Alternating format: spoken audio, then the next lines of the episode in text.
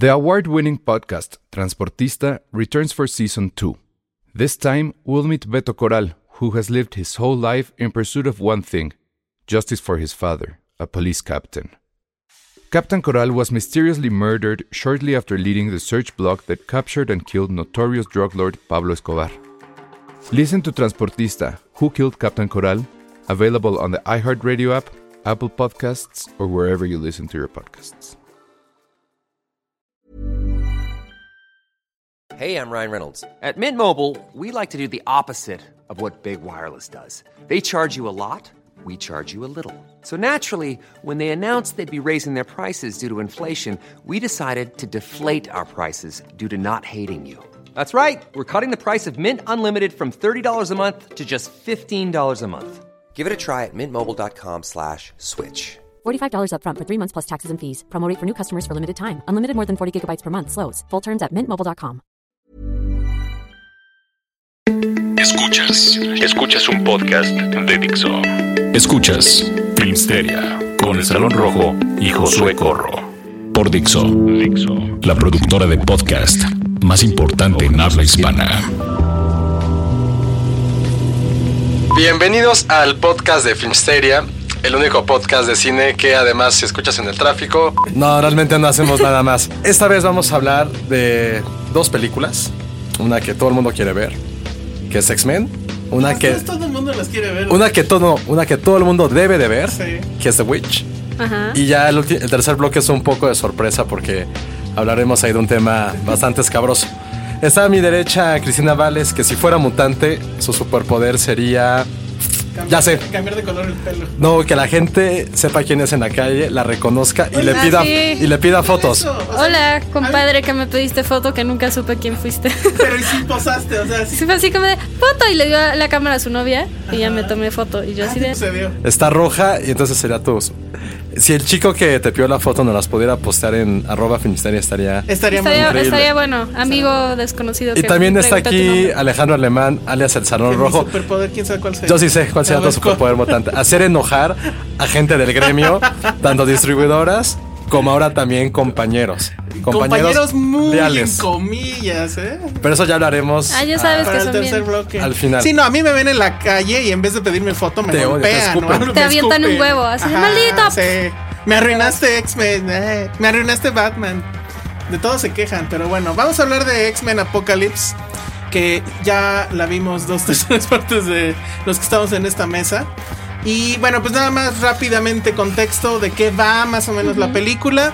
Pues resulta que esto tiene lugar 10 años después de eh, Days ¿cómo of? Future Days Past. of Future Past. O días del futuro pasado. O sea, estamos en los 80s. Hay una nueva moda que recorre, por cierto, las películas de superhéroes. Y es friego de letreros que nos dicen dónde estamos y cuándo estamos. Aquí también sucedió. Sí, Men- menos que. ¿Te acordaste de mí Sí. en el momento en que estaba Sí. pasando así Helsinki, Tokio? Sí, pero pasa menos que. Pasa menos, menos que- mucho menos, pero hay un momento en el que todo es letrerito, letrerito, letrerito, sobre todo al principio. Pero bueno, el tema es que eh, pues están ahí, eh, pasa 10 años de- después de la anterior, empieza con un intro que es básicamente para presentar al villano, que es eh, pues este ente que se le conoce como Apocalipsis, ¿no? Sí, En- siempre. en Bueno, en- sí. Pues él está como que en el antiguo, muy antiguo Egipto. Es como un dios, lo tienen ahí en una como pirámide. Y el chiste es como que va a hacer ahí cierto truquillo para volverse medianamente inmortal. Que lo que pasa es que él se brinca de un cuerpo a otro. O sea, cuando ya está viejito, le ponen un cuerpo nuevo y ya. Y entonces Ajá, aquí le ponen el cuerpo de Oscar Isaac. Como ¿no? el Chucky. Pero Exacto. siempre es Justamente. importante notar que siempre es un cuerpo como con poderes. Entonces va absorbiendo los poderes, pero se va quedando los que ya tenía. Ajá, o sea, los va sumando. Sí, Entonces quise cuál era el poder de Oscar Isaac pelón. Eh, no, era sanarse. ¿Te acuerdas que lo cortan como con un. Ah, sí, cierto, sí, cierto, que es como Wolverine, ¿no? Total que algo pasa y pues este, digamos que va a renacer o van a encontrarlo. Y pues este cuate es básicamente como un dios, ¿no? Y trae el mismo plan de Ra's al Ghul en la primera de Batman de Nolan, que es este, hay que matar todo para que vuelva a renacer todo. Pero bueno, de entrada ya ahí es un, es un villano demasiado grandilocuente, a mi parecer. Oscar Isaac es irreconocible debajo de todo el maquillaje azul y de esta como armadura que tiene. Y bueno, ¿y qué va a pasar? Bueno, pues que los X-Men andan ahí todos este, dispersos. Está Magneto eh, muy... eh, ¿cómo decirlo? Eh, Ya no digas más. muy original. Está, no, bueno, sí que decirlo dónde trabaja. Trabaja en una, en una Acerera, ¿no? acerera, Tal cual. O sea, ay, claro. Como capítulo de Los Simpsons de repente. Madre, sí, yo estaba esperando eso, ¿eh? Porque además sí debo de reconocer que eh, ¿Te gusta Fassbender, Fassbender? Fassbender estaba muy guapo en esta película, la verdad. Debo reconocer. Hay mucha gente muy guapa en esta película. Chris. ¿A poco no? No manches. A ver, No manches. Fassbender. Fassbender. Está guapo. Mi- Hasta tú reconocerías que está guapo. Fassbender es uno de mis man crushes Ah, pues está- Sí, pero se ve muy guapo, como que está más flaco y así, ¿no? Y, y barbita, así tantito crecidita. Se ve bien. ¿Qué? O sea, sí. Ok. Luego está Psylocke. Que ¿Qué está increíble. Está increíble. pedo? Es O- Olivia Moon. Olivia Munn, es muy guapo. que quien es. Pero es- no hay mejor papel No. que este, o sea. Ni habla, la verdad, pero se ve súper bien en el traje. Que es de las pocas veces que ha sucedido en las traslaciones de cómics a, a cine. Que Que, no el traje. cursis los trajes, no, y que el traje es exactamente el mismo que tenía en el, en cómic. cool. Que es, ¿cómo llamarlo? Pues es como un traje de baño de una pieza con escote. Y capa. con una capa y unas botitas que llegan Está a cool. media pierna. Uf. Está cool. Está bien. Luego, eh, Está Jean Grey. Jean Grey, que no sé quién es. Bueno, ahorita les digo. No Ah, sabe es que no ve Game of es, Thrones. no No voy a hablar contigo. ya. Ok, bueno, esa mujer de Game of Thrones. No, ¿cómo se llama? Sophie Turner. Sophie Turner, que a mí no me convenció hasta el final. Que dije, ok, sí está guapa. Pero aguantan padre. sí, ¿Qué? no, aguanta un piano. No, no, no, aguantan padre el personaje, pues. sí, Sí. sí lo sostiene, pues. Jennifer Lawrence, que pues ya dices, ok, pues sí. Y Pero aparece. ¿qué tal su primera toma? Sí. Pierna. sí, pierna, sí. Y tiene también como que plano nalga, nalga americano de repente. Muy bien. Pero se ve que Jennifer Lawrence sí agarró y dijo, ¿saben qué? Ok, va. O sea, regreso. Pero me reducen las tomas en las que voy a tener que estar Ajá, pintada de azul. azul. Sí, Porque hay totalmente. muchos personajes azules. Está ella, está Nightcrawler, está el malo. Es que Beast. ¿Quién más justo me falta Beast. Beast. Ayer después de que acabó la película, tuiteamos que era demasiado densa, demasiado empalagosa, demasiado Y yo no estoy de acuerdo con ustedes. Y demasiada gente azul. No es un desastre, pero se parece. ¿Por qué no estás de acuerdo? ¿A ti te, te A mí me encantó, la verdad. Y no sé si es no tan objetivo porque mis, bueno, mi- mi- mis películas de superhéroes favoritas siempre han sido X-Men. Siempre. Siento que los temas que trata son mucho más profundos de lo que aparenta. O sea, La siempre son- alegoría es buena, ¿no? Siempre O sea, hay alegorías muy cañonas a, a lo que está pasando en la actualidad. Y me pareció súper bien actuada. O sea, no de todos, pero de, de la mayoría. Yo al contrario, yo siento que debajo de tanto CGI, de hecho no hay eh, una escena que no tenga CGI. Sí. O sea, yo creo que si hay tres que sean nada más así la cámara, los actores y el fondo, Sí, sí, hay mucho mucho. O sea, CGI, toda la, sí, toda la- o sea, George Lucas estaría fascinado, ¿no? Diría, ah, mi alumno Brian. Singer.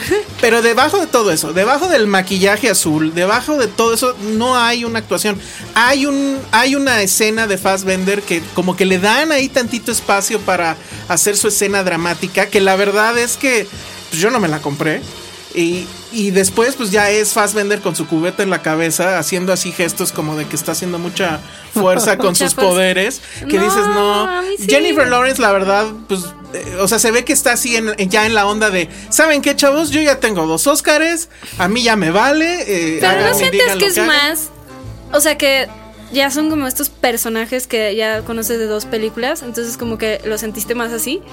O sea, no sé, como que ya están muy establecidos en el Pero personaje, de, ¿no? de todas maneras debería de haber espacio para actuar. Y la neta es que no los deja el guion. O sea, ni siquiera es problema de O sea, ellos. eso es lo que te iba a preguntar. Realmente la historia no se centra en las actuaciones. Ninguna de superhéroes la centramos en actuaciones. Bueno, no, o sea, Excepto lo de siempre, Hitler y Iván. No, pero yo, yo siento que es, sí es la que más. ¿Me explico? O sea, si comparas como esto con todo lo, lo otro que ha salido en el verano, es como la más interesante en ese aspecto, pues. O sea, O sea, para ti que sí está bien actuada. o sea, dentro, no estoy diciendo que la puedes comparar con, no sé, Salve Es que- César, ¿no? O sea, no es lo No, mismo. no, no, ajá. Pero dentro del universo de los superhéroes sí creo que es como la que tiene más propuestas. Tiene, tiene más escenas que tienden o pretenden ser profundas y dramáticas. Por el mismo Sobre tema. todo dramáticas, porque todo el mundo anda sufriendo por algo. Que eso sí es así como de. El único que medio no sufre al principio, pero luego sí es este Javier. Por San López. Ajá, sí, que ya ahí se va a explicar de dónde viene, que es así como súper chafa, pero bueno. Este, pero la verdad es que yo siento que todos esos momentos que en teoría, o sea, sí siento que Singer los puso como para, ah, sí, aquí vamos a hacer este, la escena dramática y aquí se va a lucir Fassbender y aquí se va a lucir tal, no sucede. O sea, no, yo no se las puedo comprar. Es demasiado el tinglado que dices, "Mm, no pasa. Claro. El personaje que sí creo que vuelve a salvar todo es Quicksilver. Como que supieron que la, en la película anterior funcionó y aquí lo agrandaron y lo hacen muy bien, la verdad. A ver, una pregunta básica. ¿Creen que fue un cierre digno para una de las mejores trilogías super- sobre No, superhéroes? para mí no. Es que yo siento que ni siquiera es cierre. ¿Por qué? No, lo que pasa es que no lo deja, no lo cierra. O sea, no no va a cerrarlo. O sea, es un cierre porque se supone que ya estuvo, que Brian Singer espero ya se dedique a hacer otras cosas. No, de que también el elenco ya digas, "Ah, hasta aquí se quedó Sí. Magneto Yo no bye". Que creo, ese va a ¿eh? ser otro tema. Yo que, no creo. que- O sea, lo van a expander como... Yo creo que sí. Como lo de Marvel. yo creo que sí. Que ese, ese debería ser nuestro siguiente tema. O sea, los nuevos. O sea, Sí. ¿cumplen o no cumplen? Algunos. A- a- habría, a- Sí. vam- a- habría que discutir. O sea, el tema, el tema con los nuevos es. O sea, están estas caras nuevas que yo supongo van a hacer o van a querernos vender o nos pretenden vender como si fueran ya los, los que van a seguir con las películas. La película no cierra, o sea, la película deja todo abierto para que pueda haber N más. Y el tema es si va a seguir, por ejemplo, bueno, sale, sí, eso sale en el trailer, sale Wolverine. Ay, me chocó. Eso sí me chocó para Muy mal. Lo sentí súper. Aparte es un hoyo. en Sí, La trama, sí, totalmente. bah. Toda Eso la sí. trama tiene... mm, su- Ya, y también ya que Hugh Jackman ya se retire de Wolverine. Ya ¿no? dijo que- Ya, ya, ya se ve viejito, la verdad. Ya no- dijo ya que no es ve- esta y otra y adiós. A ver, entonces ya, para concluir, ¿qué fue lo mejor de la película? Quicksilver. Para mí. Para ti, Chris, lo mejor. A mí me gusta mucho la mecánica como de equipo. Es lo que más me gusta de esas. O sea, más que en las de Marvel. Se me hace padre como la. Otra cosa que es que también puedes ver el vaso medio lleno, medio vacío. La, la otra situación es, la película es muy densa en cuanto a todo lo que sucede. El mundo, o sea, en, en Avengers destruyen Nueva York y no sé qué lugar y etcétera. Aquí van a destruir el mundo, así, y se ve que van a destruir el mundo y se ve Sí, es mucho más grande. El, el scope, por decirlo Ajá. así, es más grande O sea, que- todo es grande, grande, grande. O sea, no es de que van a destruir Nueva York, no, van a destruir el planeta. No es de que, eh, bueno, este hombre pues no es nada más un supervillano, es un dios, etcétera. O sea, es etcétera. al Entonces, apocalipsis, pues. O sea, es el chiste. Sí, o sea, bueno, todo ese tema, hay un chorro de subtramas, hay un chorro de cosas que no tienen sentido si le analizas, o sea, no, no aguanta el mínimo análisis ni de continuidad, ni de... O sea, sí hay cosas como de, a ver, ya habías conocido a tu papá, ¿por qué te sorprende verlo ahorita? Sí, sí, sí. Etcétera, ¿no? No sé que tiene que habla, ver pero creo que ese es spoiler. de... No, no, no, porque se sabe, Quicksilver, o sea, quién es su papá, no voy a decir por quien no lo sepa, pero eh, es un tema. Dentro de, incluso dentro de todo ese relajito, al final puede levantar Singer algo muy parecido a un clímax. O sea, si al final si dices, órale, a ver cómo va a salir de esto, sí, eso sí me gustó. Sí Pero hay, sí al hay final momentos de tensión. O sea, sí la- hay el clímax está muy bien como manejado porque sí, sí sientes tensión. O sea, ahí es como el chiste, ¿no? Que igual y digas, ah, no, sí se siente la tensión, no sabes quién va a vivir, quién no. O sea, sí está padre. Ok, ¿qué es lo peor de X-Men Apocalipsis? La aparición de Wolverine. El CGI. El CGI, toda esa densidad tremenda. Se la criticaban a Nolan. Y aquí es eso. O sea, imagínense la densidad de Nolan, pero encima échenle merengue. Y muchos colores y brillitos y etc. Pero es como muy amarilla, ¿no? A mí no se me hizo tan colorida, se me no, hizo a mí, muy se me hizo, amarilla. a mí se me hizo muy azul. no, Es como al, entre- al no. final es verde, ¿no? Se no, es como entre amarillo y azul. O sea, como, no sé, va- vas a ver. Pues vas a ver. estamos hablando de los colores de la película. O sea, ¿cuándo había Sí. pasado? Y ya, la última pregunta. ¿X-Men 3, la de Last Stand, la de... No, es mucho muere? peor. ¿O esta? Esta, ¿Cuál es peor? ¿Cuál es peor? Es- no, esta es mucho mejor. Ok, peor X-Men, la 3 No de la manches. primera trilogía. Híjole, es que la otra salía gatito orgullo. Y eso está muy bien. No, sí es mucho peor la otra. Sí, esta. Esta tiene cosas muy rescatables, la verdad. Sí, pero son cosas. O sea, son momentos. Bueno, Entonces, a mí sí me, yo sí la disfruté mucho. Entonces, la ¿sí verdad. creen que Rotten Tomatoes tuvo razón en darle 40%? Yo digo que sí. Yo no le hubiera dado. O sea, es que si lo comparas con, por ejemplo, Batman. No, bueno, no, no, Mira. no es Batman. No, tampoco sea, es. Batman. No. No, ¿Cuánto- no, no, no. No, ¿Cuánto le puso Tomatazo? ¿150 esta vez? no tengo idea. No he checado. Sassy. No, ah, No sé, no, no, no he checado, pero bueno, pues ahí está. Sobre todo, ya para concluir yo, nada más, creo que sí es mucho para fans. O sea, creo que si eres muy fan de los X-Men Chris. y leíste a lo mejor el cómic y etcétera. No, yo no yo leí nada más, o sea, mi fandom llegó a la, a la serie de televisión de los 90, yo la, también. la animada. La- Hasta ahí llegó. Apocalipsis era lo peor. Ajá, de hecho sí salió Pues Apocalipsis. es que es el chiste de este villano, que es lo peor de lo peor. Pero bueno, creo que sí se les va de la mano y pues yo digo que ya, Brian Singer, que se dedique a hacer otras cosas. Por a mí sí me gustó, amigos. Vayan a ver, créanme a mí. Bueno, pues vamos a lo que sigue. Escuchas un podcast de Dixo. De Dixo. Y ahora sí, hablaremos de la que para mí es la mejor película de terror de lo que va del año. Digo, tampoco es que haya una cada semana. Eh, eh, buenos, buenos días, mamá. ¿De cuándo es? ¿Es de este año? ¿O No, el año pasado, pasado. es Ah, no, 2015. entonces sí, estás en lo correcto, chavo. Sí, es de las Pero está viendo como una olita ahí muy interesante de horror, ¿no? Me, me, me gusta. Yo no, yo no la he visto, la verdad no tuve tiempo, pero me muero de ganas de verlo. Y de hecho es una película que, bueno, llega un poco tarde. eh, ya se había dado fecha de estreno hace como dos meses. Por alguna razón se estaban aventando la pelotita entre Universal y creo que Televisa. Por el eh, estreno. por el estreno. Eh, supongo que pues lo sentían como que no, a lo mejor no iba a tener mucho éxito. Vamos a ver. A mí me preguntaban cada rato si sí se iba a estrenar o no. Y una cosa curiosa, llega también con doblaje al español. Yo supongo Ah, que quieren Sí, que se venda como película de terror en el sentido más clásico. Y es y no lo es. Bueno, hablamos de The Witch, que Sí, lo habíamos dicho. La bruja. Totalmente, La La, bruja. Una película que a mí en lo particular se me hizo una maravilla, una joya, 4 de 5 estrellas, De plano. poner 4.5. La historia creo que tiene mucho que ver con es que hemos platicado algunas veces, que ya ese suspenso, este terror en el cual siempre está pasando algo como fue en El Conjuro, como fue en ah, Insidious y ese tipo de películas. Pero el conjuro ya también pasó. es. O sea, el conjuro sí. no. Yo creo que sí es importante. El terror sí sientes que está latente. Aquí, por ejemplo, en la misma escuela de The Witch está It Follows, em, Babadook. Las tres son como el, El referente. Dios- no, es como Dios, Hijo y el Espíritu Santo. Ese tipo de, de películas de terror que son mucho más suspenso. Y si te, si te fijas, qué interesante cada una es de. Bueno, la, la bruja no sé de dónde sea. Es, ahí te va. O sea, la bruja tiene como subtexto, o sea, es bueno, como tagline es una historia de terror folclórica de Nueva Inglaterra. Ah, New England Folk Tales. Está Eso me filmada- parece súper no, interesante. Está que cada una filmada- es de un lugar distinto. Digo, no está filmada, más bien está ambientada en 1630. En Ah, la ya. época del puritanismo, pre, pre las brujas de Salem, en el cual una familia eh, inglesa que está en, en Estados Unidos es.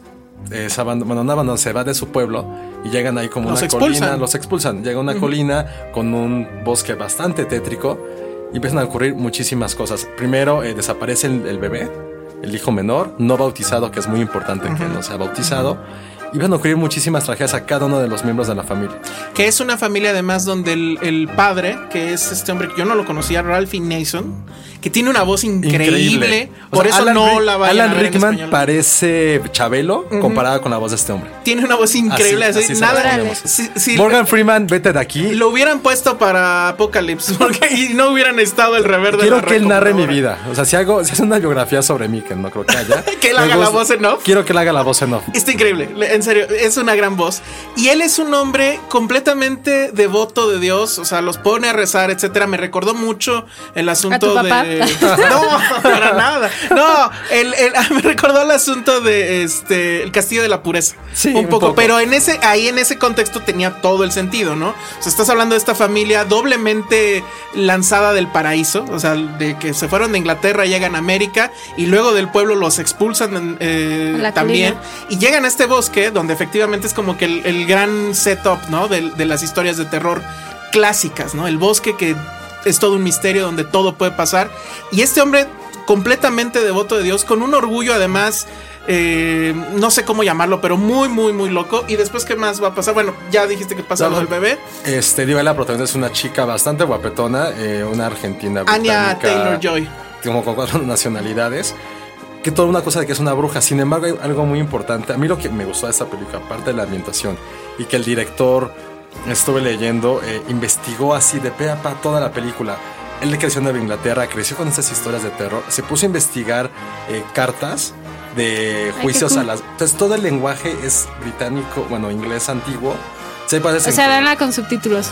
Sí, sí, tal sí. cual. Sí, es imposible. Entonces, me, me llama la atención que la quieran doblar porque seguramente va a estar eh, castellanizada, tal cual, o sea, con la B y sí, va a estar muy extraño. Pero a mí lo que me gustó es, es esta parte psicológica. Tiene mucho que Sí, ver. es como el terror como un este que poco como un terror coming of age de cómo la madurez de la porque te hablan un poco de la sexualidad de esta chica que yo creo que tiene como 14 años hablan mucho de la sexualidad, de cómo está transformándose en mujer. Y el ser mujer O sea, implica tener la- ciertos poderes, si lo vemos así. La sexualidad es a esta película lo que la depresión era a Babadook. A Babadook puede ser. Haz de cuenta. Ya. Hay muchas Eso, lecturas. Hay muchas lecturas porque tiene muchísimas imágenes o, o referencias pues casi bíblicas. El papá hay un momento donde se ve como un Cristo Sí. y suceden ciertas cosas. Recuerden qué le pasa a Cristo en la cruz, lo primerísimo que le pasa. Este, hay mucho tema de- del pecado. Clávense mucho en quién está, o sea, quién de esta familia está cayendo, digamos, en pecado y quién no. Porque eso creo que también es interesante. Y es muy interesante este tema que se presta para una conversación muy larga eh, Sí. eh, de las mujeres, de qué pasa con las mujeres y de qué pasa Más en realmente. esa época. Sí.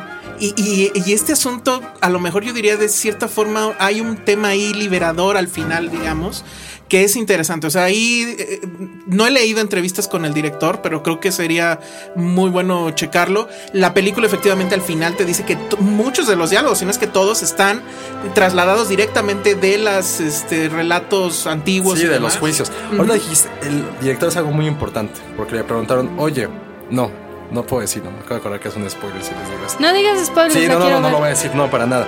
Pero es interesante que él dijo dos cosas. Uno, toda mi película está inspirada en las, en las pinturas de Goya. Sí. Y se nota esos claroscuros, toda esta parte bíblica que usaba Goya en sus pinturas, donde el cual el diablo, según la Biblia, estaba reencarnado en un, en un chivo, no, en un cabro. un cabro. Como el cabrito del macho cuernito, cabrío. ¿no? Sí, el macho cabrío negro. Negro. Y la otra cosa es que dijo, más allá de saber quién es la bruja, quién hace el mal, es un contexto de decir, así se originan las leyendas. Ese tipo de contextos es lo que origina Exacto, todos y estos supongo mitos. que tiene mucho que ver con la humanidad de los Sí, y personajes, a mí me ¿no? gusta y cómo mucho porque reaccionan fue lo que les decía hacer en en la oficina. Puede ser como una precuela del bebé de Rosemary. Sí. de Es todas una las- precuela de todas. En realidad es una precuela de todas. O sea, sí se va mucho a lo clásico, pero utilizando la Igual que fórmula. en el conjuro, que sabes de que, ah, es que una señora mató a sus hijos en esta casa, pudo haber sido Ya. la- esta película. Ya. Entonces creo que ya, nos, dio- nos da para mucho que, que platicar, pero sí, vayan preparados porque es una película que sí, durante la primera media hora te ponen en contexto toda la historia. Hay muy poca acción, acción que estamos acostumbrados o que esperamos ver de una película de, De terror. terror, sí. La primera yo que hasta ahora no pasa absolutamente nada de lo que tú Te esperarías de una Pero es de importante, ¿no? Para el Completamente. Y es, es una belleza a nivel visual también. Si están hechos al terror tipo Wes Craven, que no estamos diciendo que esté mal, pues, o sea, es otro tipo de terror. Al, al terror de este de que de repente te suben el volumen de, del audio de la sala y te espantas, etcétera. No es ese tipo de terror. La música. Es más el La tipo música, de Dios terror. santo. A ver, vas habla de la música. No, la música es, creo que es el segundo personaje más importante de esta película. El primer personaje más importante, según yo, es la edición. La edi- el, el miedo está en la Todo, cómo todo. caen los cortes como hacha. ¿Sabes qué es lo más creepy del asunto? Que el director se puso como Daniel Day-Lewis y se metió, solamente hizo los sonidos con instrumentos que eran típicos del siglo XVII. Ah, eso no me lo sabía. Sí. Está muy bueno. Entonces- y está lleno. eh, si acaso es el único elemento más artificioso de la película. Porque todo lo demás cae medianamente natural. La edición sí es La así de repente. La luz es natural en la gran mayoría de las, de las tomas. Eh, y bueno, pues nada más el tema es ese. Si están esperando un terror muy clásico de ese tipo, probablemente no les guste. Si están más en el tipo de terror de Polanski, de Kubrick, este, no sé, por ahí va más o menos esta película y efectivamente creo que es algo que se tiene que ver en el cine. No es igual verlo en la pantalla y, ob- y obviamente no hagan eh, el, el horror ahí sí de verla en español, por favor. Entonces la voy a ir a ver al cine. ¿Te la vendimos bien, Chris? La voy a ir a ver definitivamente. Ya sabes que me gusta mucho el terror. ¿X-Men o esta? No, No. tendrás que volver a ver. Volver a volver. No, pues no la he visto de Witch, entonces Ah, pues vería fue de mal mi Witch. ejemplo. Bye, bye. Ya me voy. Vamos a lo que sigue. Regresamos en pocos segundos. Dixo. Dixo. Filmsteria.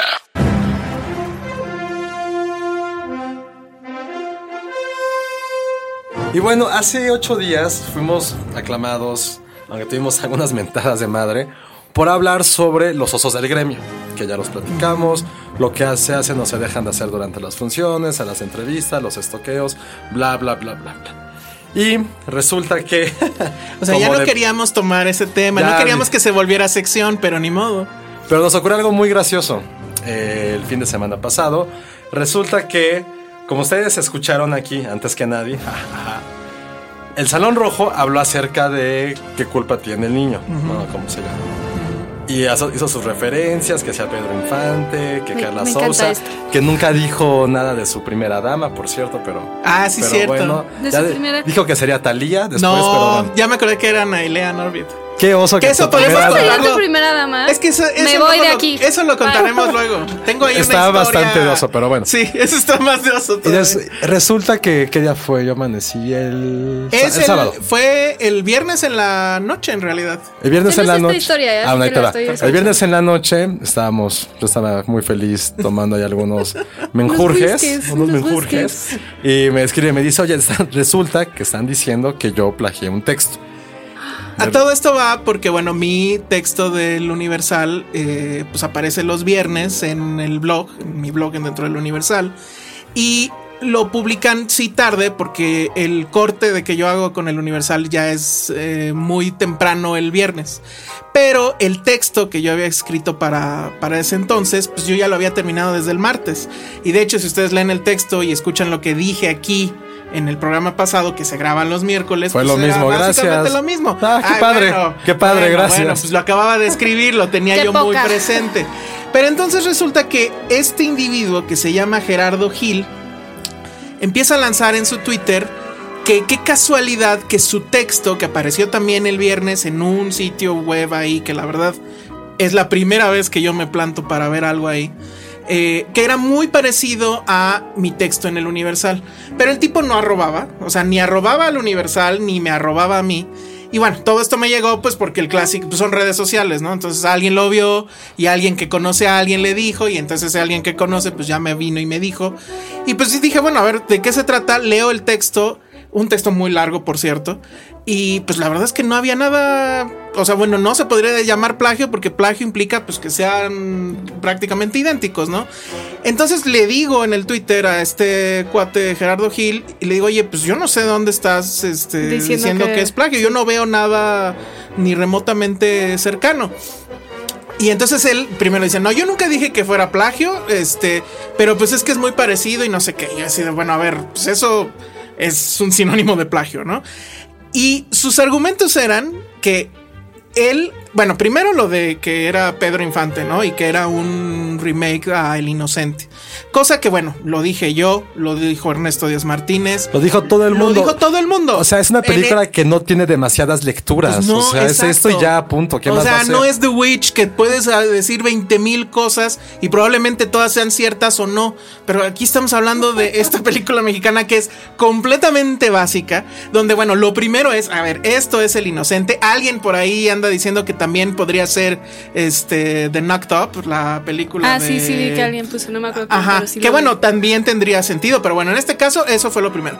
Después otro argumento es que yo también digo que Jesús Ochoa hace el mismo, o sea, bueno, que hace él siempre el mismo papel, que hace el gustado papel de Jesús Ochoa. Él al parecer en su texto dice lo mismo textual. Voy a pecar de inocente. ¿Cuál es el papel de Jesús Ochoa? Pues Jesús Ochoa así, Así de, como el- el "Ay, papá no sé enojón qué". y así. Ah, yo lo hubiera pensado que como medio narco, Ah, Es- barrio. en esto es político. Aquí Uy. es político, pero pues ya te lo imaginas como, como político. O sea, pero es como si hubieras dicho, Carla Sosa hace el mismo papel de nosotros los nobles. ¿No? Es como y, lo, lo- y su tercer argumento, ¿sabes cuál ¿Era fue? ese? Que Ah. yo, no, pues, casi. Que yo utilizo la frase una noche de copas, que no la uso para describir la película, la uso para describir Lo que a El pasó. Inocente, ni siquiera Ah, es. Y entonces él también dice que porque yo usé esa frase es lo mismo. O sea, es como si yo un día coincido en color de camisa, pues ya te estoy plagiando la camisa, ¿no? Porque los dos venimos de blanco. Pero aquí sabes que lo más triste que si hemos vivido en no solo no creo que solamente en el gremio del cine, sino en todos que somos como periodistas estas situaciones. Y eso que por una tontería desvirtúa es realmente temas mucho más profundos que nos ha tocado creo que a nosotros como periodistas insisto checar que la gente haya plagiado cosas y le- nunca le damos la importancia o nunca hay como consecuencias Eso. y por una tontería que- si es como en serio o sea ¿qué quieren publicidad se me hace muy absurdo y creo que digo a mí lo que del tema que ahí estuve como de chismoso que alguien diga que porque lo publicó dos horas antes que tú, te dio tiempo dos horas de poder plagiarlo. Y sobre todo plagiar una película así, o sea, No, y un ¿quién lo va a hacer? así, y perdón, lo voy a decir, y plagiar a este individuo, perdón, que la verdad yo, o sea, sabía quién era porque sí me lo he topado en, o sea, no de nombre, pero la verdad no sabía su nombre. Pero me lo lo he topado en las funciones, porque pues sí, siempre está en primera línea en X-Men y en etcétera. Pero la verdad es que sus textos jamás los había yo leído. Tengo entendido ahora que está en radio, jamás lo he es que es escuchado. eso, o sea, y es- perdón, pero es- si voy a robar, pues voy a robar a alguien que valga la pena. Como a Pero ni Cristina Valls. Exacto, Exactamente. obvio. No, no vas a robar, pero la verdad es que hay espacio para todos. Yo siento que lo que menos me gusta de este gremio es que hay muchas envidias. Y es en lugar de apoyarte, ¿no? Y hacer cosas No. increíbles, nunca, eso pasa muy pocas veces. Y yo creo que es, es la lección que hay aquí, ¿no? Es como, ¿por qué en vez de, de hablar contigo, ¿no? Primero, porque va y dice cosas, ¿no? Nos Sí, vamos, nos vamos a postear para que. No, ni siquiera no. mira, no vamos a darle clics. No, no lo voy a. No, porque de hecho yo pensé en, en hacerlo en, en mi Twitter y nunca posté su texto. Todo el mundo al final supo llegar a él y todo el mundo lo claro. vio y muchos me dijeron pues que evidentemente no había nada. Pero bueno, la única conclusión, digo, porque supongo que esto al final va a terminar en, en oídos del individuo es. Yo lo que le dije es que me tiene que demostrar que es un, que es un plagio o eh, retractarse. Yo tengo el Gremio documento. Civil War, ¿eh? Ah, Team Iron, uy, team, pues- team Salón Rojo o Team el otro. Eh, El, el tema es, yo tengo el texto que es prácticamente el draft final con fecha del martes en la noche y no le puedo cambiar la fecha porque lo hice en Google Docs. Es imposible cambiarle la fecha a un Google Docs. Y él además dice que va a ir al Universal y va a pues acusarme con mi mamá o algo por el bueno, con el editor. Entonces, bueno, quiero ver si eso ya pasó, no pasó o va a Ah, pasar. voy a Pero decir bueno, algo y sé que me va a odiar el mundo, pero pues es parte de mi chamba. Neta que primero aprendan a editar sus textos y después que digan que están Ay, no, bueno, Josué. Yo digo que ya no sean envidiosos y todos ¿Por qué vivamos. no podemos ser felices como Exacto. dije? Why can't we be friends todos? Exacto. Y para que vean que somos buena onda todavía. Tenemos este, boletos, exacto. vamos a verlos rapidísimo. Es para una película que se llama Lo mejor de mi vida, Fathers and Daughters, que es con Russell Crowe, con Amanda Seyfried, con Jane Fonda. Y es eh, para una. La función va a ser el martes 24 de mayo en la noche. Entonces tenemos pases dobles. Y pues, ¿qué será la pregunta? Mándenos películas que tengan que ver con padres e hijos. No, mándenos tres películas que haya protagonizado Russell Que hayas Crowe. plagiado. ¡Ah! Mándanos textos plagiados. No, mándanos tres películas que haya protagonizado Russell Crowe y se ganan eh, estos boletos para lo mejor de mi vida. Que se va a estrenar en cines el 26. Entonces la función es el, el 24 de mayo en la noche. Y pues con que nos manden tres películas que haya protagonizado Russell Crowe, se llevan boletos para la premier. Y pues Perfecto. ya nos vamos, ya se nos pasó el tiempo. Perfecto. Yo soy Chris Valles. Yo soy el Salón Rojo, aguas porque los plagio. Y yo soy arroba José-Corro. Y todo es información y más chismes en arroba Filmsteria. Muchas gracias, gracias Dixo, gracias Aldo, gracias a todos. Nos escuchamos la próxima semana. Adiós. Bye. Dixo presentó Filmsteria con el Salón Rojo y Josué Corro.